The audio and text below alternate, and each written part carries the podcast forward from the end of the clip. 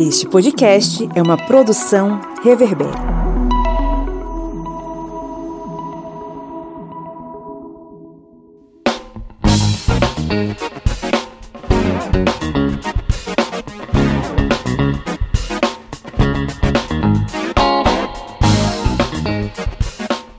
Olá, historiantes! Estamos de volta aqui em mais uma edição da nossa mesa redonda com alegria redobrada, porque cada vez que a gente se reúne é para abordar algum assunto que tá aí mexendo com a cabeça de todos nós e a gente tá aqui para tentar dar uma luz no meio dessa bagunça toda, no meio dessa escuridão. Eu sou o Pablo Magalhães, estou aqui acompanhado da senhora Lídia Verônica. Oi, oi. Do senhor Kleber Roberto. E aí, pessoal, beleza? Tomando muito café, muito chá Algumas pessoas não podem tomar mais, né, senhor Pablo? Eu vou voltar, tô voltando aos poucos. É, agora pode, né? Aproveitar tomar aquele cafezinho, fazer aquela leitura boa, não é? Justamente. Inclusive temos um livro aqui excelente, que é a Independência do Brasil, de João Paulo Pimenta, da nossa editora, a editora que é parceira do historiante, a editora Contexto. E aqui, no meu caso, tá sendo a base do chá, viu? Vai lendo ali capítulo por capítulo no chá, porque café a 10 reais é pesa. Lá de Alfena está o senhor Felipe Bolsanto. Bom dia, boa tarde, boa noite. Que bom falar o vidinho de vocês novamente. Estou especialmente feliz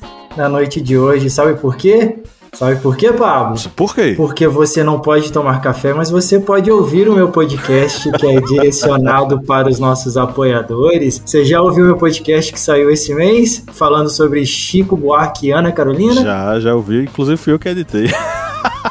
Foi você que editou? Ah, então tá. Mas você ouviu o resultado do seu trabalho, a perfeição do seu trabalho? Você tem que ouvir, cara. Tá sensacional. E para quem é apoiador e não ouviu ainda, vai perder moral comigo, tá? Eu vou bloquear em todas as redes sociais. Então, se você é nosso apoiador, vai lá, ouve o podcast, comenta na postagem para falar o que, que achou. E se você não é apoiador, vai apoiar a gente. É gostoso, é legal. Faltou falar o nome do seu podcast. Rapaz, verdade. O nome do meu podcast é Jukebox. Não percam essa oportunidade de me ouvir lá falando sobre música, comentando dicas culturais, tá bem legal. Ouça a gente, ouça o Jackbox. Não perca aí se você é nosso apoiador. E aí, a gente tá aqui reunido, Lídia Verônica, hoje a gente vai falar sobre o que aqui nessa nesse humilde programete? Posso falar mesmo? Deve falar mesmo. Eu não vou ser censurada? Aqui não tem censura. Então fora Bolsonaro. Aê! É sobre isso. E tá tudo bem. E tá. Não tá, né? Mas. Mas tá, tudo bem. Todo mundo pedindo a Anitta, né? É. Ei, Bolsonaro, vem ao estamos... historiante. É um meme. Que puxou a... Acho que meu marido não sabe, esse é um meme. Você sabe, amor? Não, eu sou velho, Lídia Verônica, você sabe No disso, Rock né? in Rio, o pessoal tava gritando Ei, Bolsonaro, vai tomar no... Você faz um pi na gravação aí. Mas aí ah. as pessoas estavam gritando isso. E a VJ, acho que é a Didi, né? Não, era a Titi Miller. A, Mi, a Titi, foi a Titi. A Titi botou o. Tava dentro de uma cabine enquanto o pessoal tava gritando. E aí ela ia anunciar a entrada da Anitta. Ela falou: olha, o pessoal tá pedindo. O pessoal tá, tá pedindo, tá pedindo muito Anitta. Anitta. E aí botou o microfone da, da, do Multishow, né? E aí a galera tava gritando essa célebre frase. Ei, Bolsonaro, vai E ela fez de propósito, porque ela estava ao vivo. Claro. E virou um meme histórico maravilhoso. Pois é, o, inclusive eu sou velho, de Verônica, eu não sei. É, porque a gente não fala é, Bolsonaro, né? Não, não conta o que, que as pessoas estão gritando, a gente fala pessoal tá pedindo muito Anitta, entendeu? Eu quero censurar a fala do Pablo quando ele, quando ele fala sobre que ele, é, que ele é velho, porque eu sou mais velho que ele e eu me sinto ofendido Não, Felipe, sabe o que é? Eu sou velho, inclusive, a nossa querida apoiadora Núbia, né? Um grande abraço, Núbia, disse que pensava que eu era mais velho. Eu, eu, ela escreveu lá no, no canal, lá no YouTube. É, Nossa, você é jovem, eu pensei que você fosse um cara bem velho, mais de 40 anos. Aí eu fiquei. É, Devolve meu apoio. Devolve meu apoio. Ei, Pablo, você tá Grande tá acabado, viu? Tá acabado, é barril. É porque. E aí teve outro menino que disse que eu tinha a voz do Ciro Gomes. E é o Ciro Gomes falando. Aí eu só, tenho, eu só recebo. eu só. eu só recebo esse tipo de elogio, entendeu? É, Kleber disseram que é, pensava que Kleber era um cara cabeludo, vestido de hippie, paz e amor e tal. Fazendo, fazendo colazinho na praça. É, acho que é porque Kleber fala mais lento e tal. Eu acho que é esse tipo de coisa, né? Felipe acha, você, você tá rindo, mas você acha que as pessoas não imaginam como você é, não? Cara, eu tenho até medo do que o povo imagina de mim. Meu Deus Lídia, do Lídia Verônica, eu, com certeza as pessoas devem achar que eu sou uma fumante anos. há 50 anos, né? Só não, todo mundo diz que você tem 16 anos, Lídia Verônica. Todo mundo diz, ah, não, Lídia Verônica tem 18 anos, é mais nova. Gente, eu tenho, eu tenho. Ela é a nossa jovem aprendiz. É. Enfim, a gente tá aqui falando, conversando potocas, estamos aqui conversando potocas, como diria minha sogra, mas hoje é dia de falar sobre censura. E a censura, a liberdade de expressão, nesse contexto em que a gente está vivendo hoje. A gente pensa que censura é coisa do passado, censura é coisa do presente. E o caso Lula Palusa recentemente mostra que isso é um perigo, principalmente agora, no momento em que nós entra estamos entrando no processo eleitoral que requer atenção e requer, mais do que nunca, respeito às liberdades de expressão e de opinião. O que é que isso pode nos reservar mais para frente? A gente vai debater isso ao longo do episódio e sem mais delongas, vamos para o nosso editorial.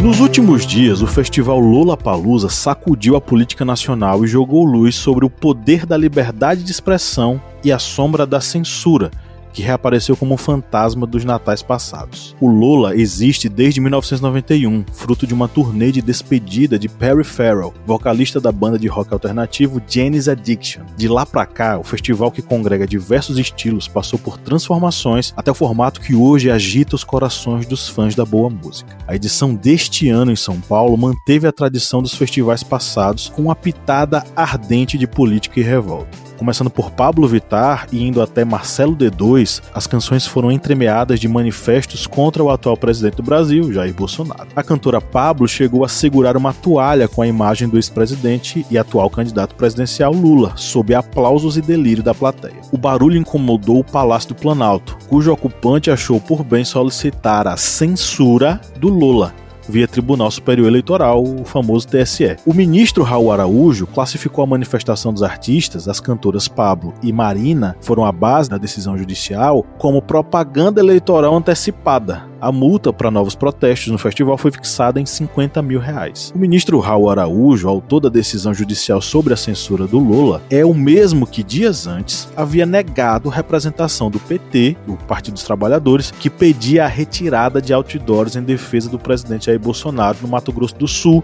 Rio de Janeiro, Santa Catarina e Bahia. Na ocasião, no dia 23 de março, o ministro diria que, abre aspas, a representação por propaganda irregular não tem essa finalidade perseguida pelo autor, fecha aspas. Ou seja, vamos trocar isso em miúdos.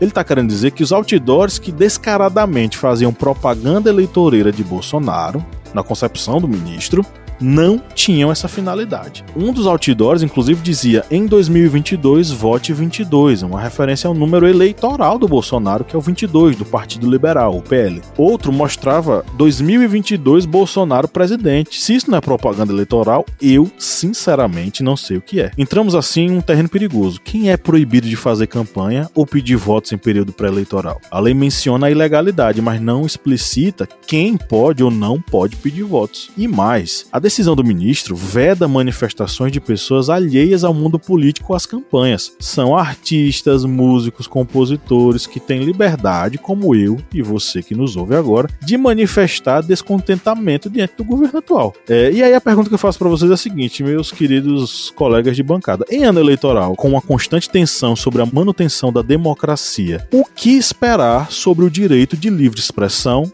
no Brasil?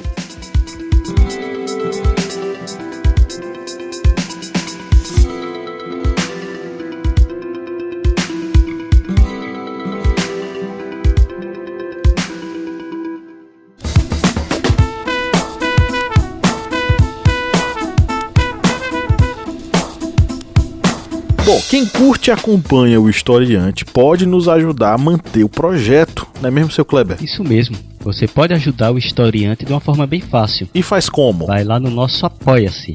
O link é apoia.se barra historiante. E além de estar contribuindo com o portal Historiante, você também vai ter uma série de vantagens, como fazer parte do nosso grupo secreto no Facebook, fazer parte também do sorteio mensal de livros. Olha só quantas vantagens para você e tudo isso a partir, olha só, de quatro reais, que não dá nem para pagar meio litro de gasolina nesse ano agora de 2022. É tão pouco para você, mas é muito aqui para o historiante. Vá lá no nosso Apoia-se e contribua. É isso aí, o link tá na descrição desse episódio.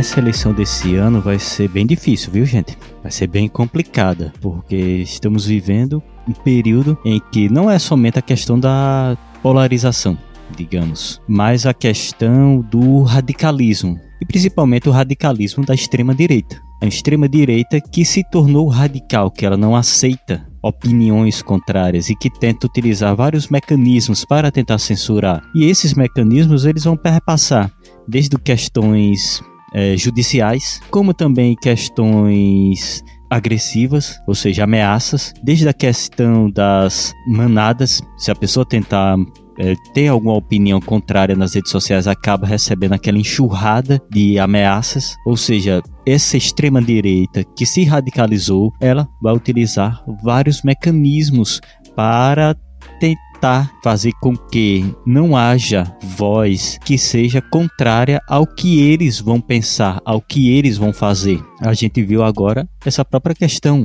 do Lollapalooza, que foi essa ameaça. A gente não precisa também ir, digamos, para o período da ditadura militar para ver questões de censura. A gente lembra, por exemplo, da Flip em 2019, que teve aquela ameaça de censura contra aquela HQ, era, eu acho que era da Marvel, que tinha o um personagem homoafetivo. E teve outros casos também. 2020 teve um caso de uma ameaça feita contra bandas em um evento aqui em Pernambuco, que foi até noticiado em vários jornais. Ou seja, a gente vai vendo que essas questões de ameaça, de censura, não se restringem à ditadura militar ou ao que ocorreu agora no Lollapalooza. A gente vê que eles vão ocorrendo em alguns locais vão sendo esquecidos, outros vão tendo menor repercussão, mas vão ocorrendo. E a partir do momento em que vão ocorrendo e não há uma reação, isso aí pode ser extremamente grave num futuro não tão distante. A gente tem que pensar que a gente também precisa usar as ferramentas que a gente tem na mão, né? A censura, ela tem, ela tem acontecido, como o Kleber falou, há um longo, não, um longo período de tempo aí, e eu acho que o que tem intimidado essa censura e tem minimizado com que, tem feito com que ela seja minimizada, né, que não aconteça em forma clara, em forma maior, são as redes sociais e a, a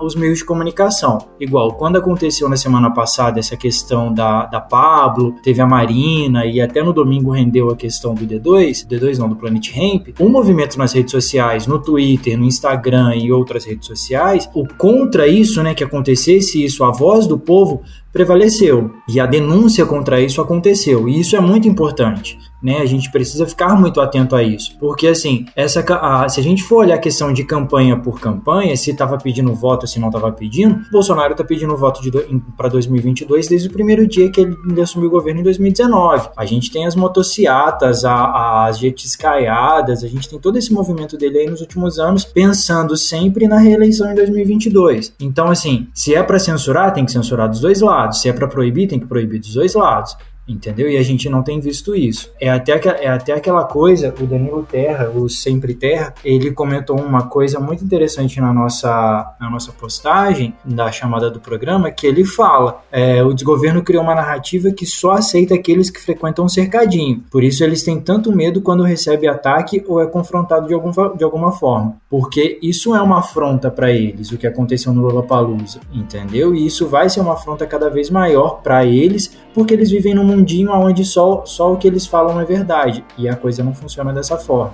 E eles vão lutar para tentar tapar a voz de outras pessoas até o final. E essa vai ser a campanha eleitoral de 2022 aí. Sobre a situação da, da censura, né? Em, nesse ano de, de eleição, o que preocupa, na verdade, no Brasil é, esse aparelhamento né, que Bolsonaro fez com todas as instituições e os seus, seus militares, né? Porque eu acho injusto a gente generalizar as Forças Armadas com os militares de Bolsonaro. Então, assim, quando a gente tem o Raul Araújo, né, que que é um cara que tem brincadeiras bobas e gostosas com Bolsonaro, envolvendo medalhas de honra, né? Assim, do nada. Então, assim, a gente entende que ele é, digamos assim, ele é, ele é do Bolsonaro, né? Ele não é do país. E ele agiu duas vezes é, indo a favor e contra si mesmo em prol de Bolsonaro, né? A pedido de Bolsonaro, vamos ser bem explícito aqui, né? Assim, bem escrachado, bem simplista nessa, sem protocolos e sem lisuras, né? Foi basicamente isso que aconteceu. Ele trabalhou para Bolsonaro e não para o país. Tanto nesse, nessa questão do, do Lula Palusa, que Pablo trouxe aí na, no editorial, quanto também na questão de liberar os atos é, pré-campanha, é, pré não, antes, né? Atos, antes da campanha é, de Bolsonaro. E fazer vista grossa para várias outras situações, como as, as motocicletas passeatas, né, que ocorreram durante o ano de 2021 todo, e todos os presentes que foram ganhados e posicionamentos políticos dele, que são sim campanha eleitoral antes, né, do da campanha.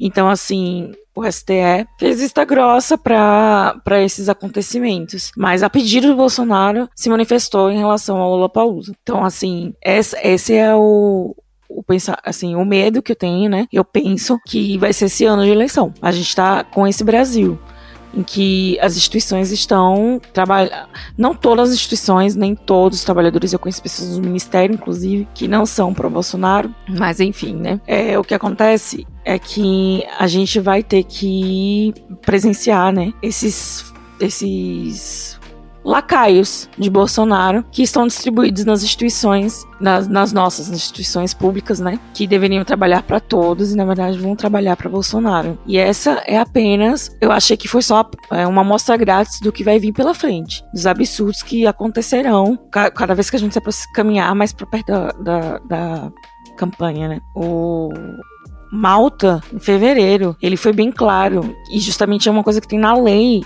da, eleitoral, né, que proíbe que as pessoas se manifestem publicamente é, pedindo voto, né?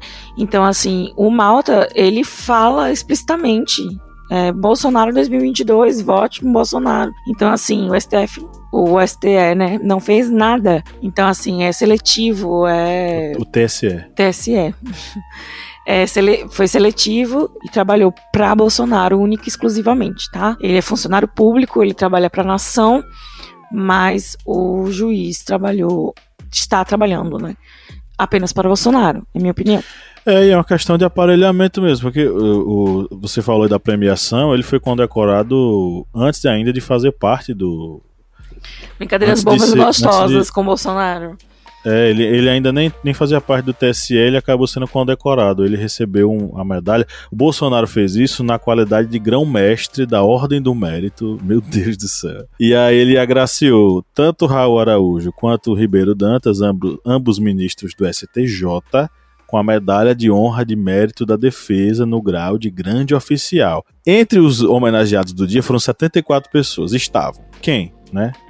Michele Bolsonaro, a primeira-dama, Arthur Lira, presidente da Câmara dos Deputados, e o ministro da Justiça, os ministros da Justiça, Anderson Torres, da Educação, Milton Ribeiro, e da Saúde, Marcelo Queiroga. Então, assim, sinceramente, pelo, pelo scratch dos homenageados, eu acho que eu, eu não gostaria de receber essa, essa medalha, não, né? Uma medalha que foi criada em 2002 para homenagear personalidades né, de, de grande relevância na sociedade brasileira. É um aparelhamento claro, porque o Raul Araújo são dois pesos e duas medidas. Ele proibiu as manifestações políticas lá no Lollapalooza, ao mesmo tempo em que ele se negou a rever os outdoors em, em, a, em apoio a Bolsonaro. Então, são dois pesos e duas medidas claramente. Como, como assim? Se esses outdoors. Na verdade, são que... outdoors que atacam Lula, né? É, e tem, e tem outdoors que são de vote 22, vote Bolsonaro. Tem, tem assim em alguns outdoors. Então, são. são como é que isso não é campanha antecipada? Que fizeram isso, né? É, ele diz que isso não foi feito por amante de Bolsonaro. São pessoas que fizeram isso para homenageá-lo. Mas e o Lola Palusa? Aqueles artistas não estão fazendo isso por vontade própria? Eles foram pagos? Quem é que garante isso? Cara, Quem é que garante o contrário também? Eu vou ser bem também? honesta, assim, eu acho que no mundo encantado de Tonho da Lua, eu tenho quase certeza que eles entenderam que o nome do evento era Lula Palusa. Não duvido não, porque eles erraram até o CN...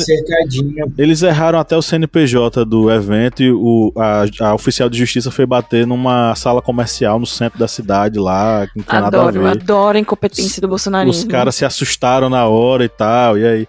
Aí assim, o, o ministro ele voltou atrás, arquivou, teve um pedido de arquivamento que veio do, do STF, se não me engano. Para arquivar esse negócio, o Raul Araújo arquivou imediatamente. A desculpa dele foi que ele foi induzido ao erro por conta do Partido Liberal, que é o partido do Bolsonaro. Segundo eles, advogados o induziram ao erro de acreditar que o evento era um evento político, uma campanha política, que na verdade não é. Eu fico me perguntando, a pessoa vive em que mundo, mesmo que não goste de música, mas vive em que mundo para acreditar que Lola Palusa, como o Lídia falou agora, no Mundo Encantado, que Lola Palusa era uh, um evento pela campanha do do Lula. Ou é muita. Eu não acredito que seja ingenuidade, isso é má fé e esperteza do ministro ao dizer esse tipo de coisa. E aí, se ele estiver ouvindo esse podcast, manda aí o, o, processinho, a gente vai. A gente tem a divisão jurídica aqui. Mentira, não tem nada aqui.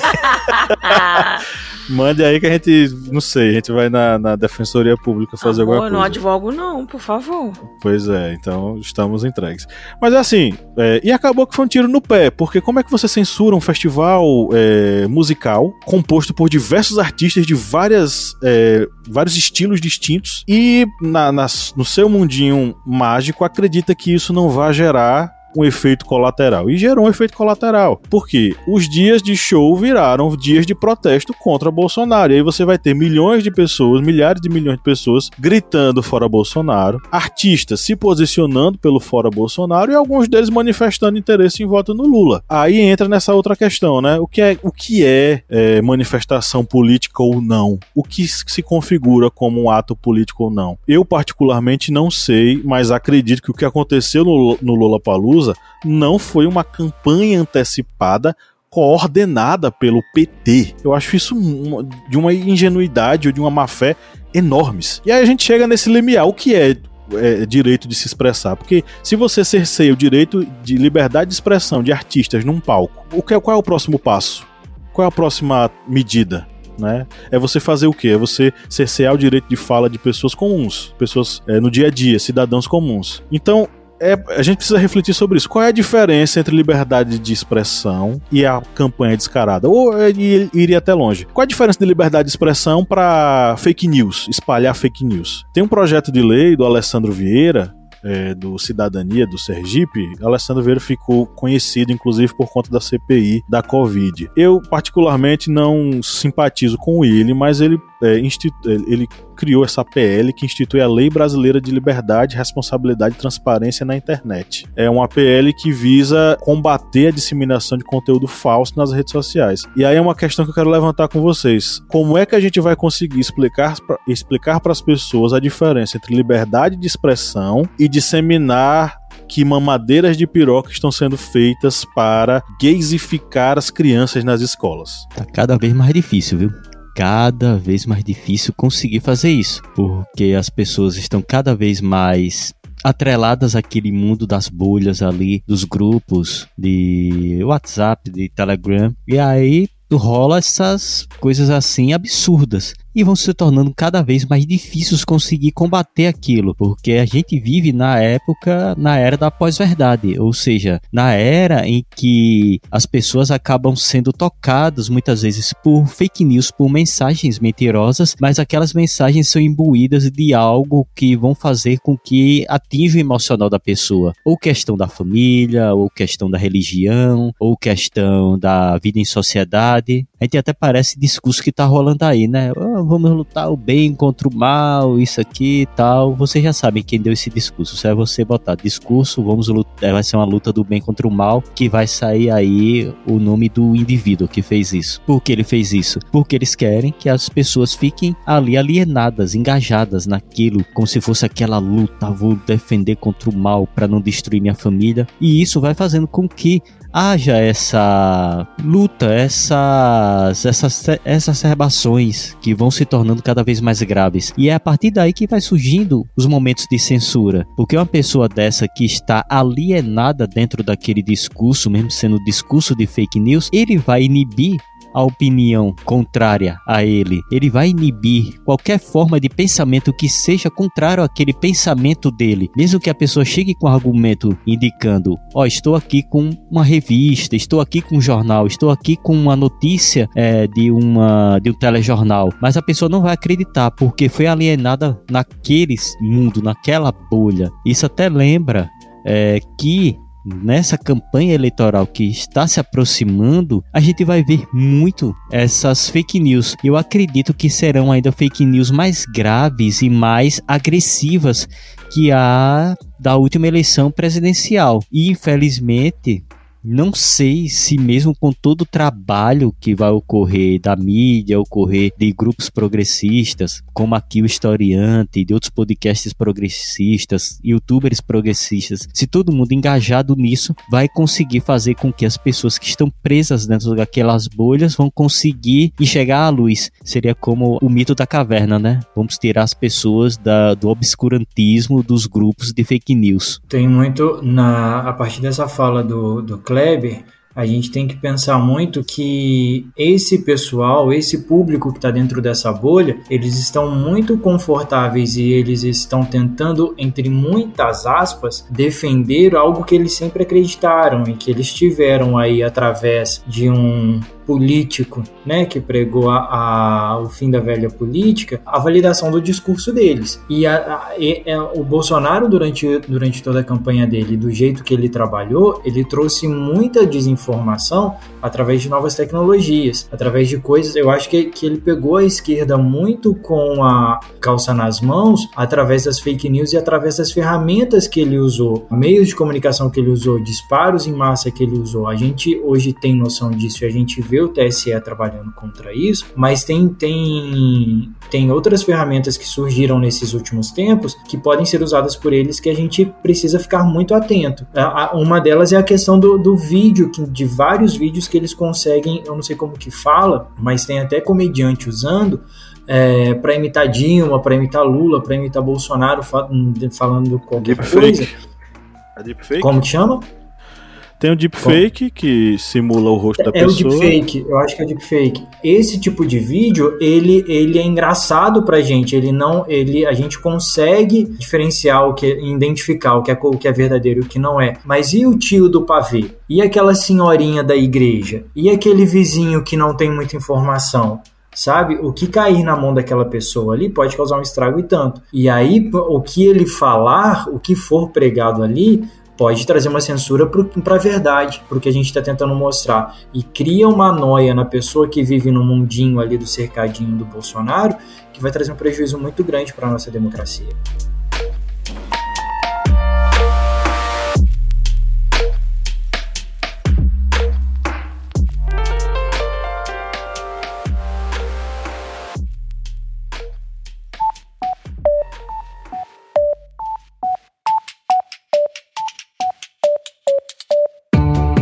Me diga uma coisa, Lídia Verônica, qual é o melhor lugar para ouvir podcasts? O melhor lugar para ouvir podcast, para mim, é na cama. Mas para todo mundo, é o Orelo, com certeza. Além de tudo, o Orelo nos remunera. Cada clique seu ajuda o nosso projeto a crescer. Então quer dizer que só de a pessoa ouvir, dar o play lá nos episódios, isso já nos ajuda? Nem precisa a pessoa pagar? Exatamente. Se você não pode ou não tem interesse em ser um apoiador, mas acha o nosso projeto legal, vai lá no Orelo e dá essa força pra gente.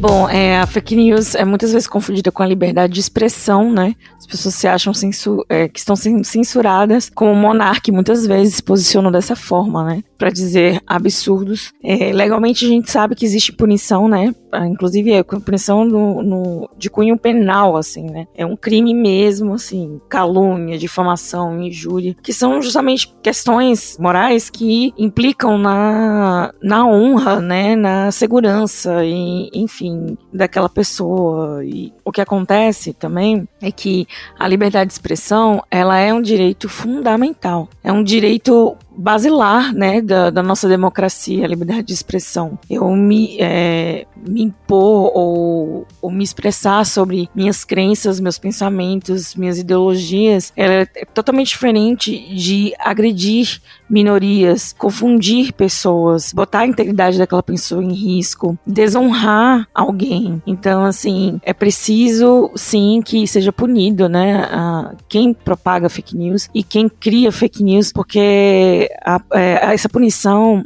ela é um exemplo e eu acho que ela é uma medida que protege o nosso direito fundamental à liberdade de expressão, porque quando a gente pune as pessoas que de, de fato usam a fake news para constranger, para intimidar, para colocar que coloca a vida de outro em risco, né? A gente tá tá ali na verdade, tolerando isso, né? No caso, quando a gente tolera fake news e tudo mais, a gente está, na verdade, agredindo é, a nossa democracia, né? E, enfim, o direito de, de se expressar é um direito legítimo e a gente tem que proteger esse direito. Então, assim, a fake news, ela agride diretamente o nosso direito à liberdade de expressão. É, lembrou até a fala de uma das nossas seguidoras que comentou lá na postagem, lá no Instagram, é Ana Clara Mota, que ela deixou comentário que se fosse falar, por exemplo, em uma redação para o Enem, ela falaria, ela utilizaria, né, o quinto artigo, a Constituição, a Constituição Federal, o artigo 5 ela utilizaria também John Locke, que defendia a liberdade de expressão e utilizaria também, e na introdução, usaria o movimento Tropicália. Ela parece até que acompanha bem o historiante, né, porque a gente tem o, o mini curso sobre o, contra, o contratualismo que abordamos, John Locke, temos o podcast sobre a Tropicália, eu acho que ela está acompanhando bem o historiante. Mas é exatamente essa questão de defender as pessoas, defender o direito de expressão, mas a fake news, essa agressividade, a fake news que logicamente vai acabar deturpando a imagem de alguém, vai acabar ferindo a moral de alguém, esses daí devem ser combatidos. Sem dúvida. Sobre essa questão de ferir né, a outra pessoa do que causar, a gente tem que pensar que fake news, essa, essa desinformação, né, a mamadeira de piroca, seja lá o que for divulgado, o quão isso pode trazer mal e prejudicar a vida de pessoas. E é no real, é a coisa real, é o quanto que isso fere numa questão de demissão de emprego, numa questão de expulsão de casa na população LGBT, do racismo em si, da, da, da, dos problemas que é trazido ali, históricos do racismo e algumas falas que podem falar que, que é mimimi, racismo, essas coisas, o quanto que isso pode prejudicar emocionalmente, psicologicamente uma pessoa, o quanto a fake news pode afetar isso e pode causar vários problemas, trazer vários problemas para a pessoa, desencadeando coisas complicadas aí. O arroba escrevendo do direito, underline, falou: não existe esse tal de Brasil. Então, não dá para falar em censura à liberdade de expressão de um lugar apócrifo. Eu achei interessante porque digamos assim, o Brasil sumiu, né? Não existe mais no Brasil. Basicamente, a gente não tem o que falar. E aí, o, o Jaco.holanda que é o Jacó Holanda, ele também fez uma brincadeira. Ele faria, seria, é, que ele escreveria na redação dele, né? Seria, não posso falar sobre isso. Basicamente, falando que ele está sendo censurado. Ele não poderia falar sobre este tema, sobre censura, por conta que ele seria censurado. Eu achei interessante. E é realmente, como eu comecei, né? Eu também comecei o podcast falando isso, que eu não poderia falar porque eu estava sendo censurada, mas é isso, né? Eles não querem que a gente fale sobre eles. É apenas isso. Justamente. O nosso querido apoiador Flávio Santos também interagiu com a gente, mandou uma fala raivosa aqui. Ele falou: o que deveria ter ficado no passado é permanente no Brasil. Aliás, foi um tema que esteve em evidência nos últimos quatro anos do desgoverno desse infeliz e tabacudo do presidente que está aí, falei. O, Flávio revoltado, um grande abraço, Flávio. De fato, essa questão da censura, ela esteve presente nesses últimos anos, não de uma forma tão descarada como foi agora com o Lula Palusa. Eu não lembro de ter uma, um processo de censura é, como esse, de uma decisão judicial para que alguém parasse de se manifestar politicamente contra o presidente. Eu lembro que houve essa tentativa de cercear, por exemplo, Felipe Neto, né? um dos filhos do Bolsonaro foi lá e entrou na justiça para que o Felipe Neto fosse é, recebesse algum tipo de sanção por ter criticado o governo, enfim. Então, é, descarado, descarado mesmo é agora. Mas já havia outros tipos de, de ataques, como por exemplo as emissoras de TV, quando ele anunciou anunciou que iria retirar a verba governamental que ia para determinadas emissoras para ver o que, é que acontecia. Né? Isso é um tipo de censura. Isso foi praticado ao longo do período ditatorial, entre 64 e 85. A gente falou sobre um pouquinho sobre isso na minipédia dessa semana e a gente explicou como eh, eram os mecanismos de censura que o Estado ditatorial fez, quais eram os mecanismos que ele utilizava para eh, cercear a opinião pública, desde censores instalados nas redações dos jornais até, por exemplo, a retirada do investimento público, né, que era feito nessas emissoras com propaganda estatal. Foi uma coisa muito praticada ao longo de todo o período ditatorial, mas especialmente ali num período após o AI-5 e com a criação das leis de segurança nacional que é, visavam controlar e instituir a censura prévia em, nos veículos de comunicação para controlar a narrativa que era veiculada. E aí a gente tá, vamos pensar aí com a cabeça da galera lá de 64, né? Como é que você controla a opinião pública controlando os meios de comunicação pelos quais elas se informam? Isso fazia uma lógica tremenda lá naquele período. Hoje, como é que eh, se pensaria, por exemplo, uma censura empreendida pelo Bolsonaro? Seria uma censura empreendida sobre quais são os principais meios de comunicação utilizados para informação hoje? Para o bem ou para o mal, são os aplicativos de mensagem. Levanta a bola para ver quem vai dar a cortada para a gente fazer um ponto. O Telegram, o WhatsApp já foi anteriormente, mas vocês acham que o Telegram surge aí como esse espaço de disseminação de fake news com a desculpa de que é liberdade de expressão para disseminar mentira. O que, é que vocês acham do papel desse Telegram nesse momento e como ele pode complicar ainda mais essa discussão em relação à liberdade de expressão? Eu sou fã do Telegram, né? Eu uso o Telegram há muitos anos, inclusive por conta de dois colegas, dois amigos de faculdade, que eram loucos pelo Telegram e confiavam mais no Telegram do que no WhatsApp. Vê bem. Eles fizeram um grupo nosso grupo de amigos da faculdade, fazer, é, aderir ao Telegram, né? Ok, estamos lá. E aí o Telegram começou a dar uma crescida, assim, ferramentas que a gente nem sabia que existia. É, hoje eu uso o Telegram pra para basicamente tudo que eu faço na internet. Assistir TV, baixar filme, o que seja, né? Fóruns de conversa. É, eu uso o Telegram para muita coisa. Mas aí o que acontece? O Telegram é, depois dessa discussão que houve sobre o Telegram e a, o foco, a luz, né, os holofotes estarem na Rússia e o Telegram ser de domínio russo, passou a ser melhor observado, né? E aí a gente teve conhecimento de que ele é um, ele é um, um aplicativo, né? Ele é uma ferramenta, uma plataforma, não sei como definir, que basicamente não tem um, um, uma vistoria, ele não passa por, um, por critérios, né? Então, assim, por mais que seja uma ferramenta que eu use no meu dia a dia e eu amo usar o Telegram a partir desse, dessa ótica da falta de fiscalização, da falta de compromisso, digamos assim, com os idealizadores, né, os administradores da, do, da plataforma, do aplicativo, não sei como definir, mas isso me deixou um pouco mais insegura para usar o Instagram, para usar o Telegram. Então, assim, por mais que seja uma ferramenta que una, que, né, seja positiva em vários aspectos, essa questão da administração do aplicativo e da, dos seus usuários, eu acho que ela deixa a desejar. Né? E isso implica muito na nossa segurança não só física, mas como democrática, né?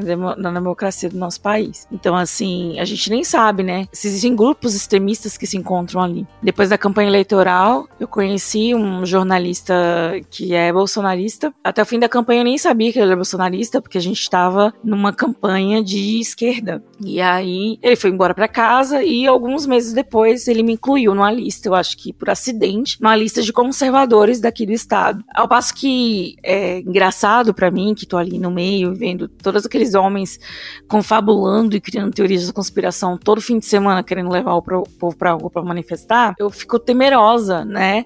Pela, pelas argumentações que são feitas ali dentro. E então, assim, é, saber que não tem uma uma responsa o aplicativo não tem uma responsabilidade de estar tá, é, filtrando esse tipo de usuário e esse tipo de pensamento é, esse pensamento radical é grave, né? E é como eu falei, coloca em risco a nossa vida, a, a nossa saúde social, né? A nossa vida social e a nossa democracia, com certeza. Quando a gente sabe que na Deep Web, né? A Deep Web existe e o tipo de ser humano que existe na Deep Web e você não tem uma fiscalização num aplicativo tão acessível que é o Telegram, é grave, muito sério e perigoso. É, o Telegram, aliás, o responsável do Telegram assinou uma notificação do Tribunal Brasileiro, né, há pouco tempo, e até numa manchete falava, né, ah, a direção do Telegram assinou a mesma, a mesma, o mesmo acordo que outras redes sociais fizeram. Mas aí a gente tem que pensar uma coisa: quais são as medidas que serão tomadas daqui para frente para vigiar isso? Entre você assinar um termo, uma, um contrato, alguma coisa assim, e cumprir a lei que está sendo proposta ali é outra. O Telegram ainda tem muita coisa sabe? Tem, você consegue ver coisas absurdas ali. E até o Bolsonaro usou, ele defende muito isso, né? Eu sigo o Bolsonaro nas redes sociais para entender, para rir do que ele fala e para entender o que que, aquela, que que ele está tentando falar, né? E ele O Felipe tem esses gostos estranhos, né, peculiares, rapaz? Meus gostos são peculiares, você não os entenderia.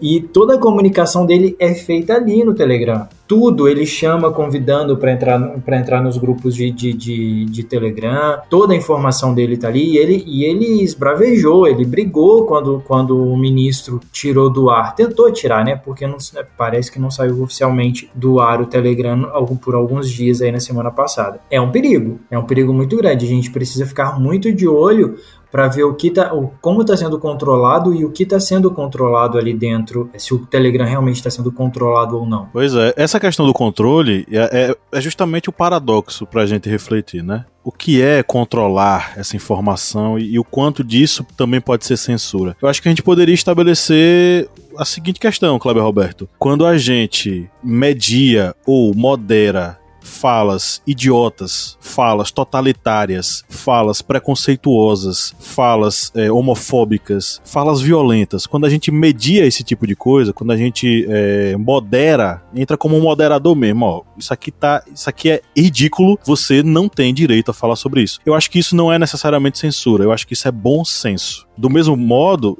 quer dizer, de outro modo, eu acredito que quando você faz com que uma pessoa não consiga se manifestar politicamente, sendo que essa manifestação não fere meus direitos, não atinge ninguém diretamente, é, nem diretamente nem indiretamente, e não, não é um discurso violento, essa pessoa não está sendo intolerante.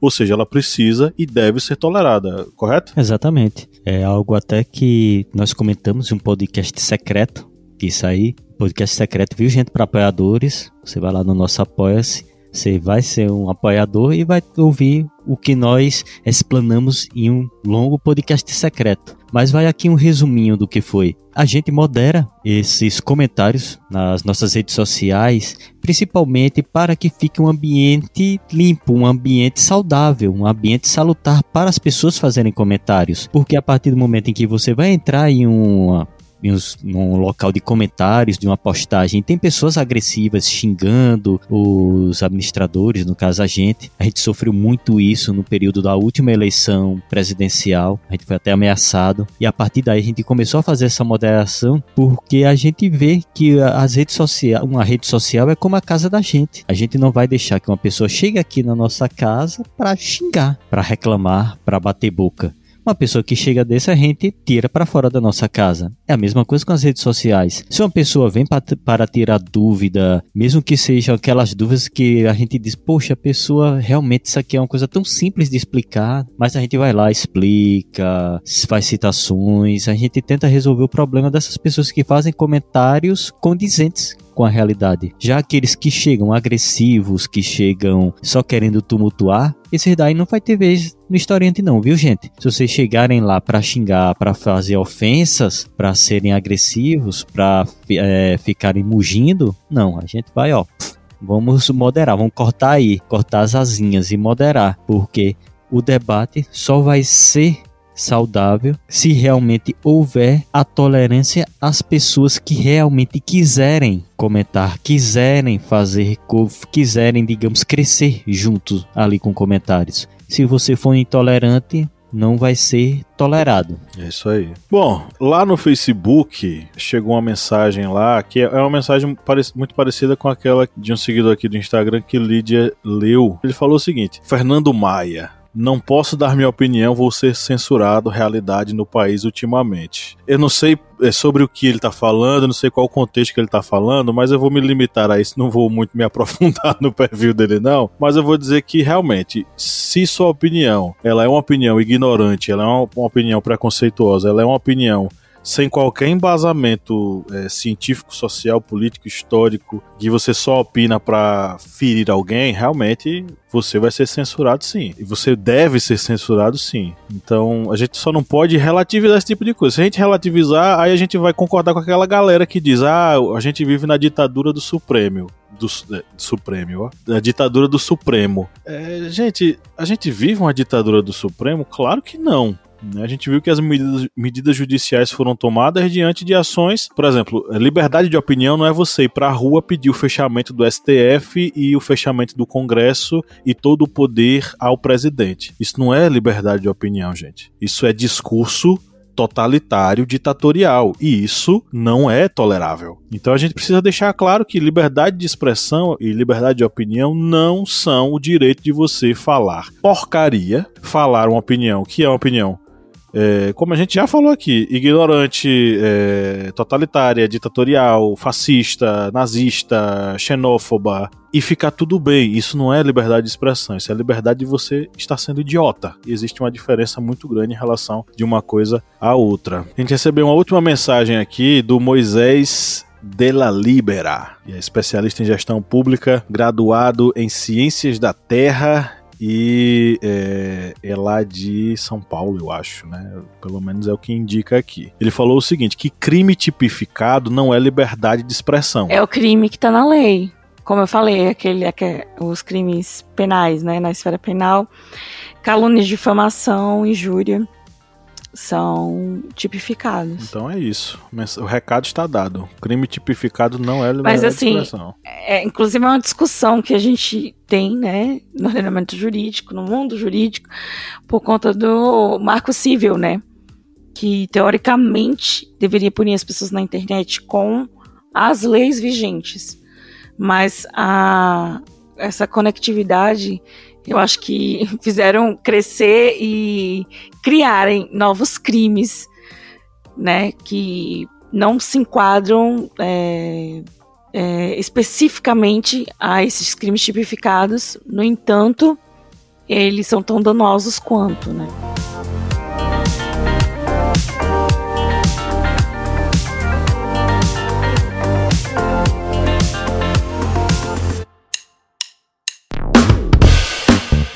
Você que é nosso ouvinte, nosso ouvinte, que acompanha esse podcast a cada semana e adora ouvir os nossos papos, que tal a gente fortalecer os nossos laços de amizade? É simples demais e nem precisa pausar o episódio, né, Felipe? Exatamente, Paulo. Ah, se você está ouvindo a gente agora, seja no Spotify ou seja na Apple Podcast, para a gente ficar mais íntimo, para a gente falar cada vez mais ao seu ouvidinho, você faz o seguinte agora: enquanto está ouvindo a gente, vai lá, avalia a gente no seu aplicativo de áudio. Vai lá no Spotify, dá 5 estrelas pra gente. Vai lá no Apple Podcasts, dá 5 estrelas pra gente. Isso fortalece o nosso relacionamento e você fica cada vez mais perto da gente. Faz isso pra gente, dá essa moral lá agora.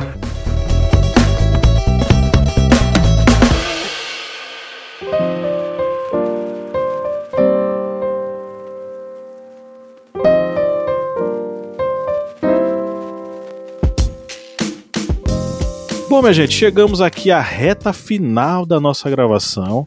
Eu queria mandar um abraço a todos e todas que colaboraram aí com as perguntas e com as falas que foram enviadas aí para os nossos perfis sociais.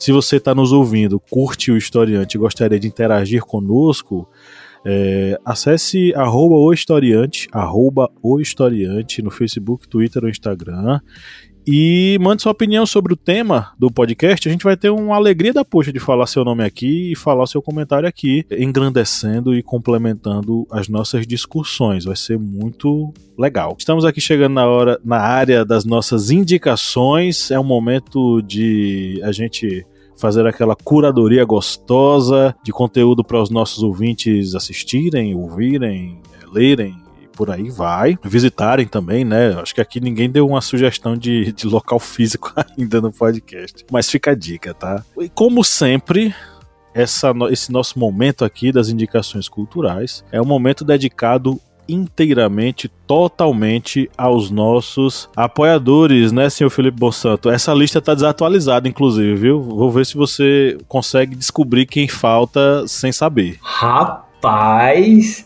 descobrir assim vai ser meio complicado, hein? Vai, ser, vai ter Meu... que ouvir todos os episódios anteriores pra, pra poder descobrir. Não, vai no Unidunité e Faz, desse, desse... fazer uma maratona, fazer uma maratona dos episódios do historiante. Mas é, vamos lá, vou dedicar aqui para algumas pessoas que eu sei que já ouviu. Aliás, uma delas eu sei que já ouviu meu, um episódio do Jukebox, já conhece o meu podcast, que é o queridíssimo Arley Barros. Arley, eu vou dedicar para você, vou dedicar também para o Bruno Santos e para o Charles Guilherme. Se esses dois também ainda não ouviram o Jukebox, aí depois a gente vai acertar aí as contas no final, entendeu? ah, a gente vai ter problema sério aí no futuro, né, na, na nossa relação aqui de apoiador, entendeu?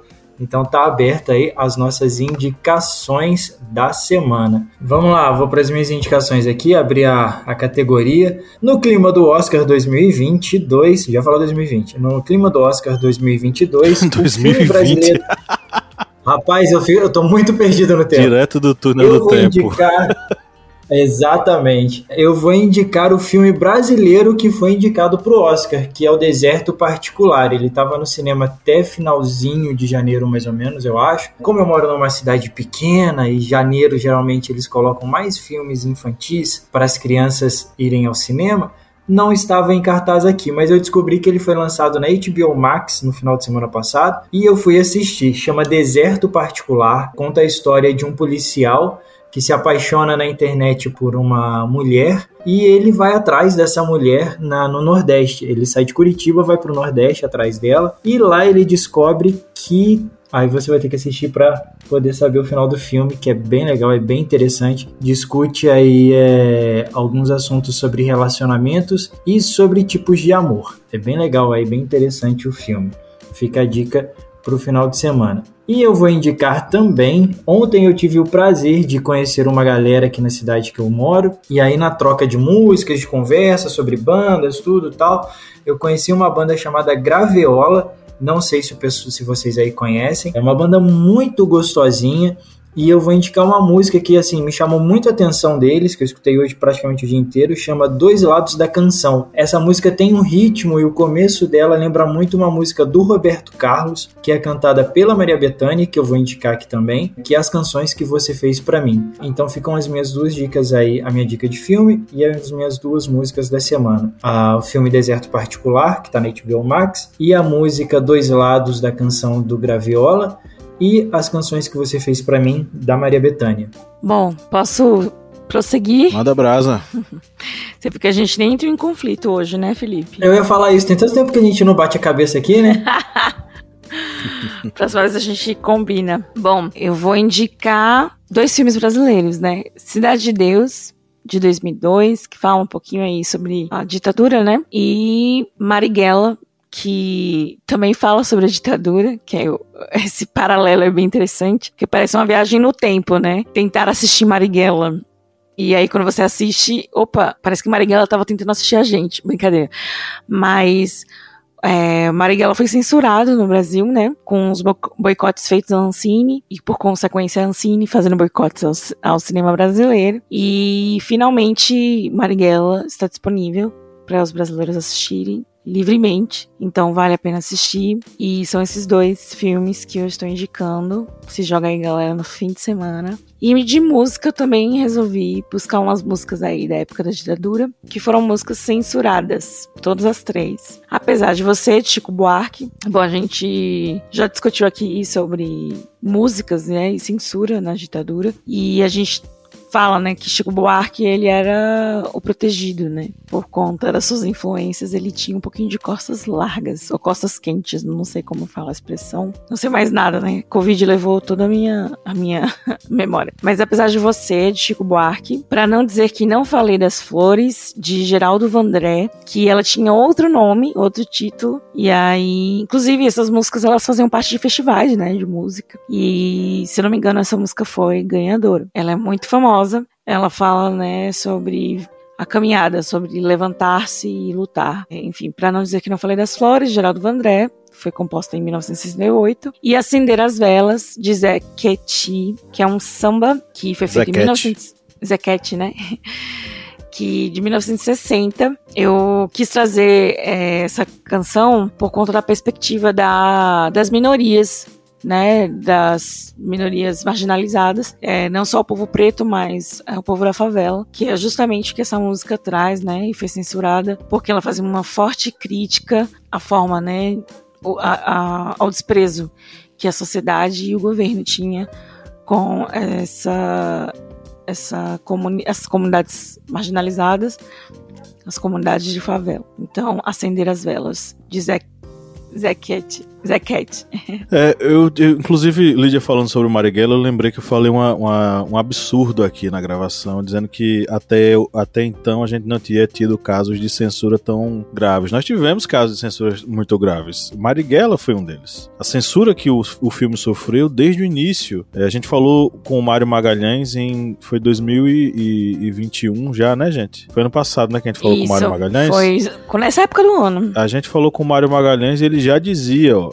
o filme era para ter estreado tal data, foi embargado tá para estrear em tal data, ele estava super animado, o que aconteceu foi embargado de novo, porque o, a, a, o governo atrasou o máximo possível a liberação do filme, até o momento em que ele, de fato, enfim, conseguiu ser veiculado entre os brasileiros. Então, Marighella sofreu censura. E aí fica aí a reflexão para você que nos ouve. Inclusive, convido você a compartilhar esse episódio com aquele seu amigo e aquela sua amiga que acham que tá tudo uma, as mil maravilhas, que censura é do Supremo é, Federal Federal, é, Supremo Tribunal Federal e que o presidente está indo muito bem, obrigado. Nós estamos assistindo a censura ser instaurada novamente sob a desculpa de uma ideologia da moral e dos bons costumes. Gente, isso é o retorno do que há de mais podre daquilo que acontecia na ditadura de 6485, né? Enfim, um desabafo aí para você que nos ouve. Você já tá acostumado, a gente já desabafou muito aqui em vários outros episódios. Eu vou indicar um, um, um documentário que ainda não saiu,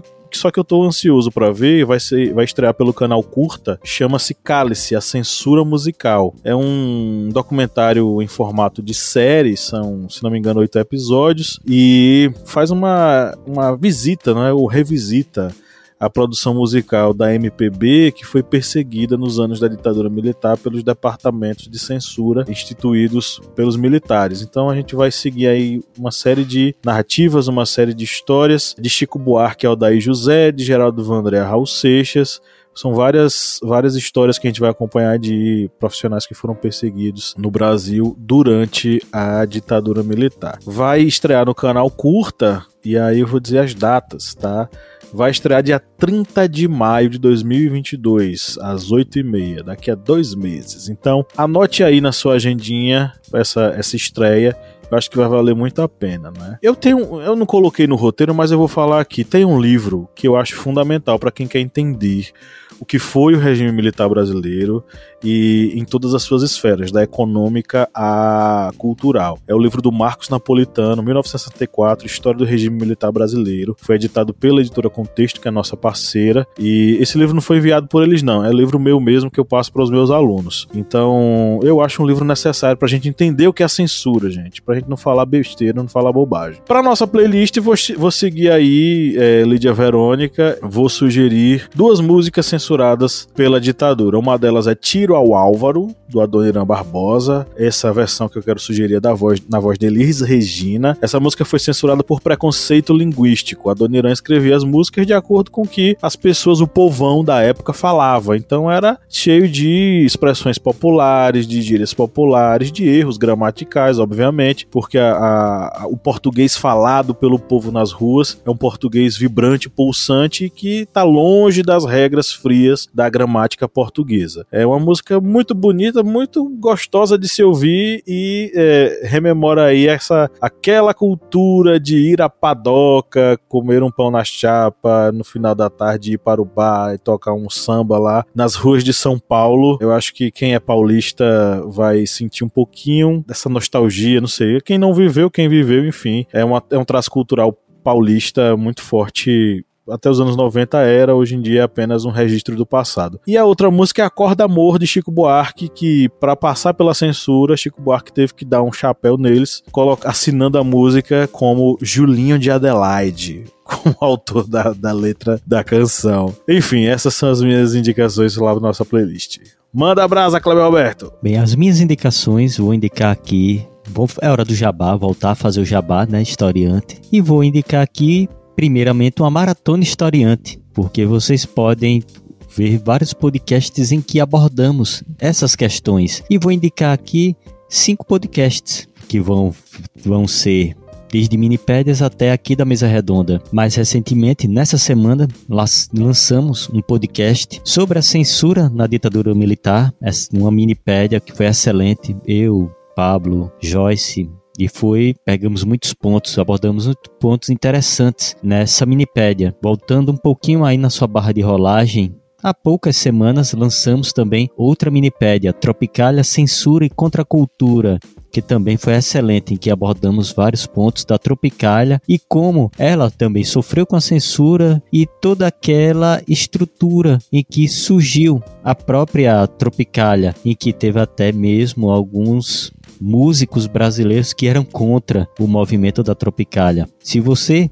descer um pouquinho mais na sua barra de rolagem, você também vai encontrar um podcast que fizemos, que foi outra minipédia, que foi sobre o AI-5. E essa também abordando todas as questões relacionadas ao AI-5, que foi um dos momentos mais terríveis dentro da ditadura militar e ainda temos mais duas aí indicações que vai ser uma, se você descer bastante na nossa barra de rolagem, lá no podcast 22 a gente abordou arte e censura. Foi um dos nossos primeiros podcasts e a gente abordou essa questão para vocês verem como não é um tema, digamos, tão recente agora de 2022, porque o nosso podcast aí já está caminhando há alguns anos e no podcast 22 nós abordamos arte e censura. E aí para fechar essa maratona historiante, vocês podem descer só mais um pouquinho e ir lá para o podcast 18, que é onde abordamos fake news nas eleições presidenciais, para vocês verem os movimentos que ocorreram na eleição anterior para essa eleição agora, que eu acho que vai ter algumas coisas que vão ser pescadas ali naquele limbo, naquele esgoto das fake news e vão ser trazidas novamente para essa eleição deste ano. Depois dessa maratona historiante, vocês vão procurar um documentário, que eu acho que foi um documentário que já foi até citado aqui, que é a Arquitetura da Destruição de Peter Cohen. Que esse documentário ele vai falar sobre a ascensão né, do nazismo na Alemanha e como eles utilizavam a arte como uma forma também de manipular as pessoas, já que a arte que não era a arte, digamos, ariana, germânica, aquela arte que evocava os ideais militaristas do poder alemão era uma arte considerada degenerada, uma arte, digamos, subversiva, que deveria ser destruída. Isso aí nós vamos ver que é a utilização do argumento de uma arte que seja superior à outra para que essa que é tida, entre aspas, inferior, possa ser censurada através da destruição. E na nossa playlist,